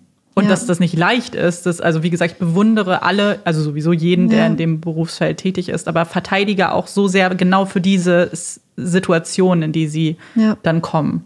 Ja, und das ist halt einfach für mich so das beste Beispiel gewesen, einfach für genau diesen Zwiespalt, mit dem man, glaube ich, im Bereich True Crime auch einfach immer wieder konfrontiert wird. Ja, total. Was, weil vor allem, wen er ja auch immer gesehen haben muss, ist Croissant. Ja. Und, Und er generell- musste sie als ja, Zeugin kritisieren. Genau. Sein ja. Job war es ja auch, erstmal sie negativ vielleicht sogar darstellen zu lassen, weil das passiert ja ganz oft. Du Ja. Mhm. willst ja, du willst ja sogar sagen, sie wurde gecoacht, weil ihre Aussage war in dem Moment die wichtigste gegen seinen Ja. Mandanten. Und Ja. also, ich meine, ich musste auch sagen, also wie unfassbar stark sie halt ist. Ich, Ja. Weil, wie gesagt, für die Eltern muss es ja schlimm sein, dass dieser Prozess immer wieder ähm, angesprochen wird Ja, oder dass dieses- Geschwister genau, für, aber für sie halt auch. Ja. Ich wirklich, ich kann, als ich mir das so vorgestellt habe, Mhm. stell dir mal vor, du machst so etwas, du musst so etwas, sowas passiert Ja. dir, es wird, wird dir angetan und du überlebst es als Einzige. Das ist also unvorstellbar. Was ich unvorstellbar. auch so unglaublich berührend fand, als ich darüber nachgedacht habe, ist ja die Tatsache, dass es am Schluss in dem Zimmer nur noch Corazon gab, die Oh unter dem Bett lag, und Gloria, die daneben saß. ja. Und Gloria ist mit rausgegangen. Und dieses, also die Frauen wussten nicht genau, was mit den anderen Frauen passiert ist. Die haben irgendwann auch akzeptiert, dass die anderen Frauen vielleicht vergewaltigt werden. Aber Corazon meinte, dass sie ganz lange nicht davon ausgegangen sind, dass er irgendwen wirklich, also im Sinne von wirklich, dass er irgendjemanden tötet. Sie haben ihm bis dahin wohl immer noch so ein bisschen irgendwie vertraut und konnten sich das nicht vorstellen. Aber dass Gloria dann halt rausgeht und weiß, so, da ist noch jemand in Sicherheit und ich. Und ähm, das fand ich irgendwie so total berührend, dass sie dann quasi sagt, okay, bleib in Sicherheit. Also weiß ich weiß nicht, ob sie es gesagt hat, aber ich fand diesen Moment irgendwie einfach so voller Nähe und so. Weißt du, was ich meine? Ja, total. Das ist halt, das sind so Emotionen irgendwie auch und so Ja. eine Beziehung, die sie ja in dem Moment haben und so ja. etwas, so, ein, So, so, eine da ist eine Person ja. wird überleben, aber es wird nicht ich sein. Ja, so das dieses und ja, dass du dich fast aufopferst. Ja. Ähm, aber das, also da kriege ich echt richtig Gänsehaut, also weil ich das, mir das vorstelle, weil das so unfassbar ist und vor allem dieses Ja. Vertrauen, was sie ihnen gesetzt haben. Ich glaube, dass das auch so eine Art Selbstschutz ist, Mhm. damit du, weil dann sonst nicht völlig in Panik verfällst. Ja, und das ist auch das, was ihnen ja in ihrer Ausbildung beigebracht Genau. wurde. Sie haben ja jeden Tag sind sie mit ganz schwierigen Patienten konfrontiert, mit den Höhen und Tiefen des menschlichen Lebens, mit ganz dramatischen Szenen. Und dann haben sie da diesen Mann und sie wenden das an, was sie gelernt Mhm. haben, ruhig bleiben, durch deine Ruhe auf andere Menschen abstrahlen und Ja. ähm, sind, wie Corazon gesagt hat, ohne zu schreien, ohne irgendwas zu machen, einfach rausgegangen. Jemand hat das wie die Lämmer zum Schlachter Oh so Gott. verglichen. Und was ich halt. Es also ist die- so schlimm, weil ja. man weiß, so, das ist eigentlich auch der richtige Umgang in so einer Situation. Ja. Man soll ja den, das Gegenüber nicht aufschrecken oder so weiter. Ja. Aber dass es dann trotzdem nicht geholfen hat, das bricht, also es Ja. zerstört einen gefühlt, wenn man Ja. die Geschichte hört. Und ich glaube, was man auch noch ähm, sehen muss, also die Chicago Tribune hat ja ganz tolle Artikel auch über die Angehörigen und die Mhm. Hinterbliebenen geschrieben, wo sie wirklich allen Frauen so ein richtiges Leben und so ein richtiges Gesicht geben. Und das fand ich so wichtig, weil wir das oft nicht haben. Wir haben oft wenig Informationen über die Opfer. In, gerade in solchen Fällen, wo der Täter oft so sehr im Vordergrund steht. Und das hat die Chicago Tribune geändert, das hat der große Bruder von Niners Mail geändert. Aber diese Schicksale zu lesen, zum Beispiel von dieser kleinen Schwester, die dann auf der Bühne steht und diese, die, dieses Diplom von ihrer großen Schwester entgegnet, die ganze Zeit nur denkt, nicht weinen. Oder eine andere kleine Schwester, der übel wird, wenn sie Rosen riecht, weil sie an ihre große Schwester denkt. Oder Phil, der Verlobte von Suzanne, der in der Nacht seine Verlobte verloren hat und seine Schwester. Ja, das ist, dann stelle ich Und, mir auch ja. Eltern vor, die zum Beispiel nicht mal in dem Land sind, die, die Ja. ihr Kind weggeschickt haben, haben gehen Ja. lassen, weil sie dachten, sie wird da ein besseres Leben haben, die USA, das ist. Und die schickt immer ja. Geld nach Hause. Genau. Ja alle Geld nach Hause geschickt. Und dann, das, also, das ist grausam. Ja. Äh, ja, also ist, ich fand es ähm, ein sehr aufführender Fall einfach. Ich, ähm, Mhm. ja, ich weiß auch gar nicht so sehr, was ich irgendwie sagen soll. Es hat mich so gestern Nacht noch sehr dolle beschäftigt, aber Ja. irgendwie finde ich, dass man eigentlich gar nicht so viel in dem Sinne sagen kann, außer dass es halt, ja, mir fehlen eigentlich so ein bisschen die Worte. Ja, total. Ich das sind halt eben sehr echte Emotionen ja auch, wie es eigentlich immer in unserem Gespräch der Fall ist. Aber genau dem kann ich nur zustimmen. Mich hinterlässt das auch einfach mit so einem ganz schwierigen Gefühl gerade. Es ist halt so eine, als ob man sie eben gekannt hat und gerade um, um jemanden auch trauert irgendwie. Und Ja. aber ich bin trotzdem sehr dankbar, dass du den Fall mitgebracht hast, weil er sehr aufwühlend ist, aber eben auch den Opfern wieder Raum gibt und ja, ich fand, an das sie war, gedenkt. Es waren einfach Frauen, die halt einfach komplett das Gegenteil von Richard Speck Ja. verkörpert haben, indem sie für Mitmenschlichkeit, für Fürsorge, für Liebe eingestanden sind. Und auch Corazon, die das ja später in ihrem Leben Mhm. immer weitergetragen hat, teilweise die Familien, die das weitergetragen haben, die kleinen Schwestern, teilweise die Krankenschwestern geworden sind. Ja, Nichten, die die Namen von ihren Tanten getragen haben, nachdem die verstorben sind, Ja. ermordet wurden. Und ich finde einfach, dass das sehr stark die Höhen und Tiefen so des menschlichen Lebens eigentlich in einem Fall, in einem Aufeinandertreffen zusammenbringt und einfach aufzeigt. ja, absolut. Und dass sie einfach nicht in Vergessenheit geraten. Ja. Und damit wir aber vielleicht versuchen möchten, dieses Gefühl ein bisschen aufzulockern, kommt jetzt etwas, das ihr alle kennt. Und zwar unsere Puppy Break. Yay! Und für unsere heutige Puppy Break habe ich mir etwas anderes überlegt. Und zwar habe ich Sprichwörter rausgesucht. Drei Stück, Uh. die etwas mit Hunden zu tun haben und habe für uns alle ein bisschen recherchiert, woher diese Sprichwörter kommen. Weil ich es immer ganz spannend finde und ich immer das Gefühl habe, ich weiß nie, woher ein Sprichwort kommt, benutze die aber sehr oft. Zwei von den dreien benutze ich auch regelmäßig und Marike, wenn ich sie sage, weiß auch, dass ich sie regelmäßig benutze. Marike Bin sehr überlegt gespannt. Das erste Sprichwort beziehungsweise die Begrifflichkeit, die benutze ich nämlich auch. Und zwar geht es um den inneren Schweinehund. Und dieser Begriff stammt von den Sauhunden. Ja, als ich das gelesen habe, war ich auch so, was ist denn ein Sauhund? Ja, es ist, ähm, sind Hunde, die bis zum 19. Jahrhundert Wildschweine gejagt haben. Und die wurden Sauhunde genannt. Also es gibt, es ist keine Mischung aus Hund und Sau, sondern es sind eben diese Tiere und das beinhaltet unterschiedliche Rassen. Also es ist ein Oberbegriff. Und diese Sauhunde haben eben die Wildschweine gejagt und die Arbeit der Sauhunde, also die Jagd, galt immer als sehr langwierig, anstrengend. Und irgendwann mit der Zeit hat sich dann dieser Begriff Sauhund äh, wurde dann immer mehr in Verbindung gesetzt mit dem Hetze und Ermüdung. Das bedeutet, man sagt heutzutage eben den inneren Schweinehund überwinden. Also die Hetze, die man sich halt vorstellt und die Übermüdung einfach überwinden in dem Sinne. Daher stammt. Aber wenn die so diszipliniert und, und durchhaltestark sind, müsste man dann nicht eher den inneren Ja. Sauhund aktivieren. Ja, deswegen, das dachte ich nämlich auch. Es ist halt dann einfach umgekehrt mit der Zeit dann quasi umgedreht worden. Die So wie Fla Stille Post. Ja, genau, weil, wie du ja sagst, der, der Schweinehund hat ja, hat es ja gemacht. Das heißt, man müsste ja, genau wie du sagst, ihn eigentlich channeln und sollte ein Schweinehund werden. Aber daher stammt das. Dann kommen wir zu einer Begrifflichkeit, die vielleicht Olaf gefallen könnte. Und zwar geht es um des Pudels Kern.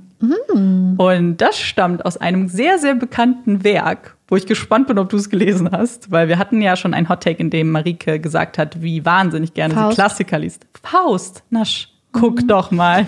Habe ich nicht gelesen. Ach so, ich dachte, jetzt woll- wolltest du damit sagen, du hast es gelesen. Nee, würde ich nicht so. Und für alle, die es auch nicht gelesen haben, in einer sehr bekannten Szene in Faust geht nämlich Faust und Wagner gehen dann spazieren, weil Faust ist total fertig mit seinem Leben, hat irgendwie festgestellt, dass sein Leben bis jetzt ja irgendwie gar keinen Sinn hatte und heult sich quasi so ein bisschen bei Wagner aus. Und dann auf einmal, während sie ganz vertieft in ihr Gespräch sind, kommt ein kleiner Pudel und läuft Oh. mit den beiden mit. Und Faust ist ganz entzückt, weil dieser Pudel auch nicht Ja. weggeht und nimmt ihn mit nach Hause. Und zu Hause wird aus dem süßen kleinen Pudel Mephisto. Und dann kommen eben diese sehr bekannten Worte von Faust. Das also war des Pudels Kern. Ich glaube, Olaf hat auch so einen Kern. Meinst du auch, Ed? Oh, ja, ich glaube, er hat auf jeden Fall so ein kleines Teufelchen auf der Schulter Ja. sitzen zumindest. Und jetzt kommen wir zum letzten. Und das ist relativ schnell erklärt. Und zwar geht es um das Sprichwort Hunde, die bellen, beißen nicht. Und das stammt eben von dem Glauben, dass Hunde, die bellen, nicht beißen, weil das Bellen an sich ja eigentlich das Gegenüber in Flucht versetzen soll und eben nicht eine, eine Vorwarnung für einen Angriff ist, sondern eigentlich das Mittel selbst, um jemanden in die Flucht zu schlagen. Mhm. Und man sagt es eben, wenn ein, eine Person sehr großspurig etwas ankündigt, vielleicht sogar eine Straftat ankündigt, aber eigentlich diese nicht durchführen wird, höchstwahrscheinlich. Wie wir zum Beispiel, wenn wir mal von Stimmt. Twitch reden und es dann doch nicht machen. genau. Oder ich musste an das Beispiel denken, wenn man in so E-Mails schreibt, ich bin gespannt, ob ihr das schon mal gemacht habt, so ansonsten werde ich meinen Anwalt kontaktieren oder rechtliche Schritte einleiten. Und man mhm. weiß genau, äh, eigentlich werde ich es nicht machen, aber es klingt wie eine gute Drohung.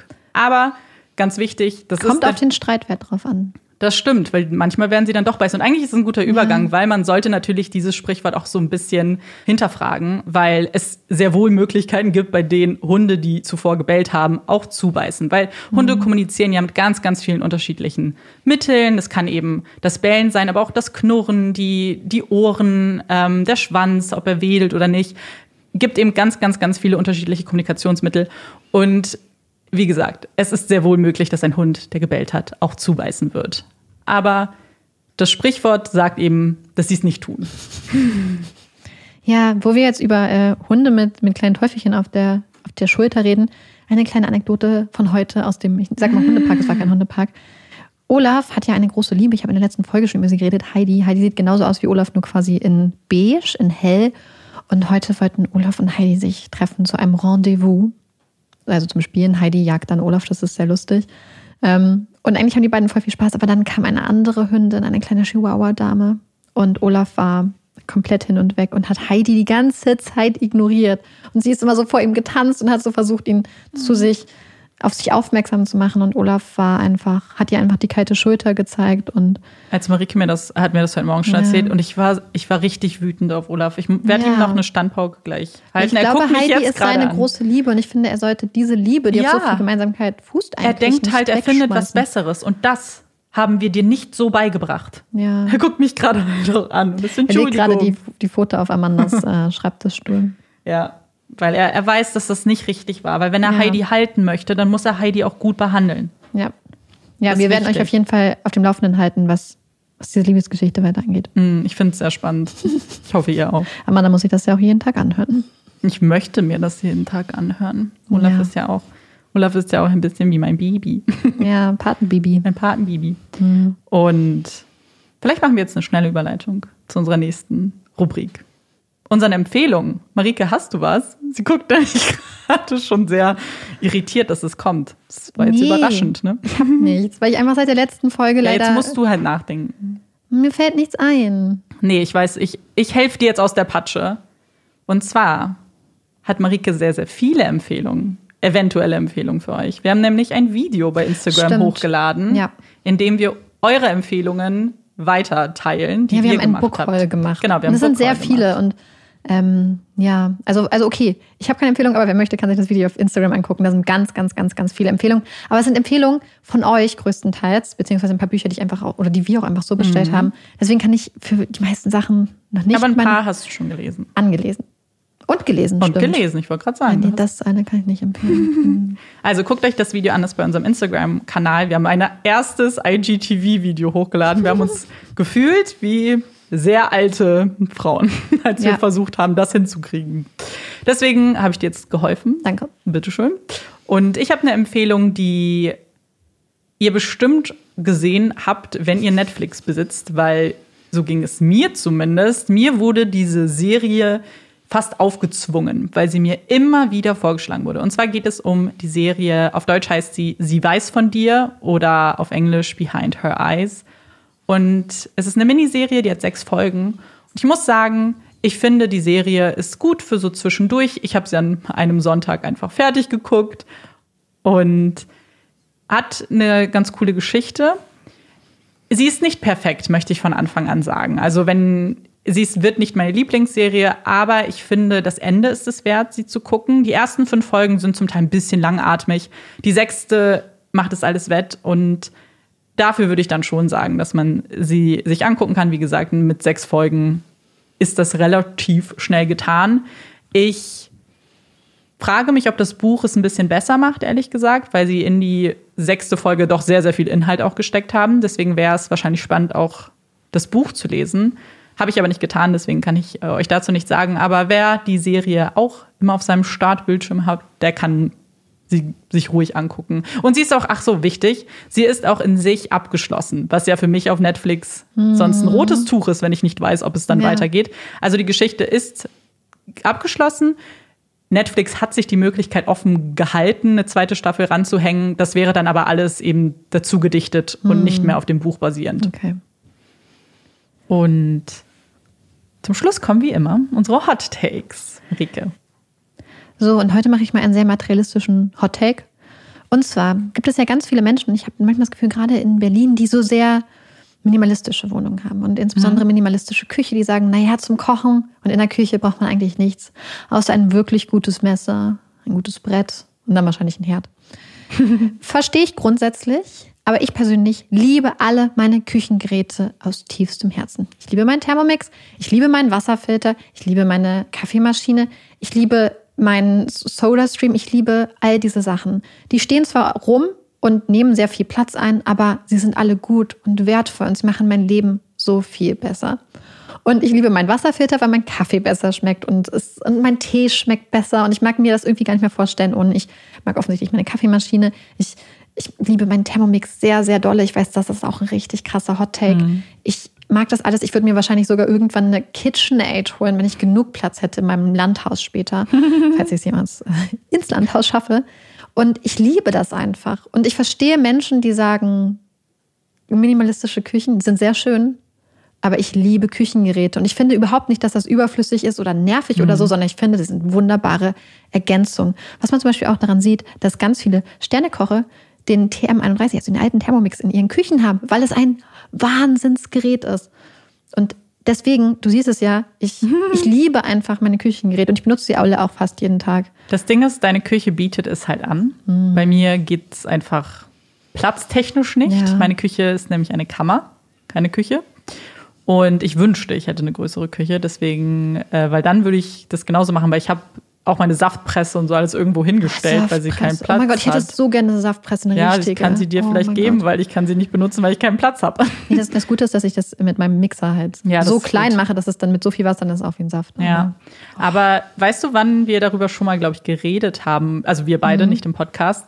Weißt du noch, als wir Home Edit geguckt haben und dann die eine die Küche aufgeräumt hat und dann war ich so geschockt, weil sie die ganzen Sachen weggetan hat und gesagt hat, ja. es reicht, wenn ihr fünf Teller habt und alle müssen Nein. gleich sein. Nee, und auch die hat die ganzen Tassen weggemacht, die mhm. unterschiedlich waren. Und da war ich richtig traurig, weil ich liebe es, unterschiedliche Tassen zu haben, so einzelne. Ich brauche immer unterschiedliche, ich brauche bestimmte Tassen, die ich zum Beispiel für Kaffee nehme. Ja, genau. Ich habe zum Beispiel verschiedene Tassen, so beispielsweise, wenn mein Freund und ich zusammen auf dem Sofa sitzen und morgens mhm. einen Kaffee trinken, dann nehme ich besondere Kaffeetassen ja. dafür. Dann habe ich Kaffeetassen für, wenn ich Kaffee trinke. Dann habe ich andere Tassen für Tee. Dann habe ich für Wintertee andere ja. Tassen. Und ich liebe das. Ich mag das auch, wenn das manchmal dann so kitschige Tassen einfach sind, ja. die andere nicht mal schön fänden. Aber ich will so einzelne Und ich Tassen. mag auch meine Etageren beispielsweise, weil man einfach mhm. so schön Sachen anordnen kann. Und ich, ich beneide Leute oder bewundere Leute, die sehr minimalistisch sind. Aber in der Küche bin ich mhm. sehr ich mag es, viele, viele Küchensachen zu haben. Kleidungstechnisch zum Beispiel habe ich wirklich behaupten vergleichsweise wenig oder zum Beispiel Sachen im, im Bad. Das hm. alles hält sich in Grenzen, aber nicht in der Küche. Messer. Hm. Kann nie genug Messer haben. Ja, ich brauche dringend neue Messer, glaube ich. Jetzt wurde es oh. vorhin angesprochen, ein bisschen richtig scharfe Messer. da war ich so, okay, ich glaube, ich brauche neue Messer. Gute Messer. Hm. Ich finde es immer ganz schlimm, wenn man in den Urlaub fährt und die Messer sind alle stumpf und klein und Du kannst nichts damit. Kennst du diese kleinen ja. Schermesser und dann ist das das einzige Messer und du willst eine Süßkartoffel schneiden? Ja, die kannst du damit nicht schneiden. Nicht. Kannst du dann ganz essen, reinbeißen. Wir waren mal zusammen im, im ja. Urlaub, im, im Exil. Ich, ich musste da gerade auch denken. Und da mussten wir, hatten wir auch keine richtigen Auflaufformen und dann haben wir ein Backblech genommen für den Nudelauflauf. ja. War lustig. Total, aber, aber dann. aber so richtig. Praktisch ja. war es dann und, nicht. Ja, und ich bin auch wirklich jemand, ich nehme solche Sachen auch mit. Also wenn wir in den Urlaub mhm. fahren, nehme ich manchmal meinen Thermomix mit.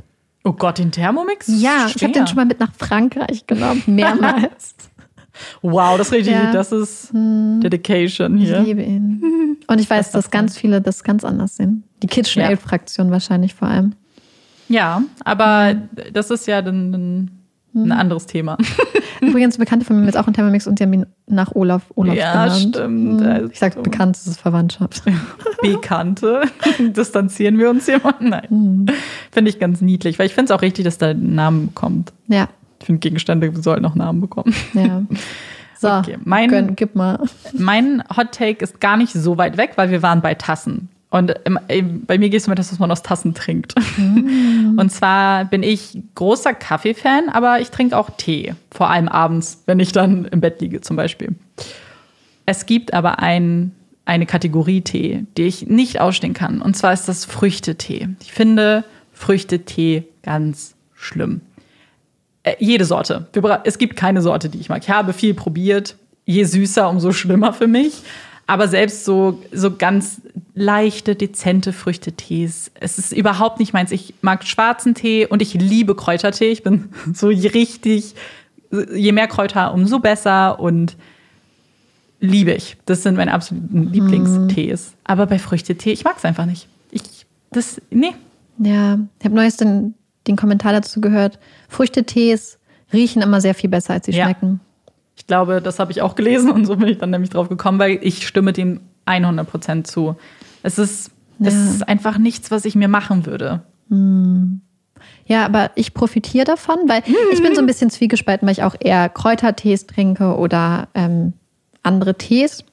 Aber Amanda hat mir jetzt ähm, ja was mitgebracht. Also wer unseren Bookhaul heute gesehen hat, weiß, dass Amanda mir auch ein Rosamunde Pilcher Buch äh, geschenkt hat, vermacht hat, was ihr aus Versehen geschickt wurde, statt einem True Crime Buch, was auch ein lustiger Zufall Genau ist. das Gleiche. Und immer wenn Amanda Sachen in ihren ganzen Mhm. Foodboxen kriegt, was ihr nicht schmeckt, zum Beispiel Sachen mit Haferflocken Mhm. und jetzt in diesem Fall Früchtetee, dann kriege ich die immer. ja, dann, dann schenke ich die Marinke und jetzt hat sie Ja. Tee bekommen. Nämlich. Ich habe auch schon so Currys bekommen und Ja. alles. Amanda versorgt mich immer mit sehr viel Essen. Das ist sehr schön. Ich habe ganz spannende Sachen bei mir immer, die Ja. und die teile ich dann natürlich gerne. Das, da freue ich mich immer Bin sehr. gespannt, zu welcher Teefraktion ihr da draußen zählt. Mhm. Lasst es uns auf jeden Fall wissen. Und wie eure Küchen ausgestattet sind. Was ist so euer Lieblingsgerät, wenn ihr nur noch eins behalten dürftet? Was wäre es bei dir? Wär's dann Thermomix. der direkt wie aus der Pistole geschossen? Ich glaube, ich wäre. Das Ding ist, ich kann nichts aufstellen. Ja, also mein etwas, wovon ich Marike immer wieder erzähle, sobald ich eine größere Kü- Küche habe, ist eine Panini-Presse. Ja. Ich will mir eine Panini-Presse kaufen. Irgendwann, wenn ich Platz habe. Jetzt gerade wäre es wahrscheinlich einfach nur so richtig langweilig, irgendwie ein Toaster oder Kaffeemaschine. Wahrscheinlich eher noch Kaffeemaschine. Mhm. Ja, verstehe ich. Aber hm, hm, Kaffeemaschine nur mit Wasserfilter. Weil wir hatten so eine, ich habe so eine Kaffeemaschine von meiner Mom bekommen, also Secondhand. Mhm. Und ähm, ich dachte, das hm, schmeckt nicht so gut wie bei meinen Eltern. Und dann habe ich jetzt einen Wasserfilter. Und jetzt schmeckt Das der Kaffee auch besser, weil der Härtegrad des Wassers entscheidend ist. Vielleicht eine Kaffeemaschine ein mit eingebautem Filter, falls es sowas Das gibt. ja, ja, die meisten richtigen Kaffeemaschinen und Vollautomaten haben Filter. Mhm. Ja, ich habe keinen Kaffeemaschinen-Vollautomaten, wie ihr merkt. Ist auch nicht so. Dafür hast du Ja. den, äh, den Filter. Ja, das stimmt. So, lasst uns das wissen. Ja, und wir würden die Folge damit beschließen, aber wir haben vorher noch eine wichtige Ankündigung zu Beschließen machen. machen wir sie. Was? Abschließen. Ab, wir machen sie zu. Wir machen die Folge Aber wir zu. haben noch eine Ankündigung Ja, vorher. wichtig. Äh, wir werden nächste Woche keine Folge Puppies in Crime rausbringen. Wir haben da nämlich an dem Wochenende was anderes vor, was wir Ja. noch nicht noch nicht nennen können. noch nicht so vernennen können. Wir werden die Zeit aber auch ganz fleißig nutzen, Ja. um an äh, Puppies in Crimes Zukunft zu arbeiten. Genau, Dass das es uns wir noch sagen. erhalten bleibt. Genau, also nächste Woche kein Puppies in Crime danach, nächste Woche, äh, die Woche danach geht's weiter. Ja. Und wir hoffen, diese Folge hat euch aber gefallen und ihr hört uns auch beim nächsten Mal wieder zu. Ich bin Amanda Ich bin Marike. und das ist Puppies in Crime. Tschüss.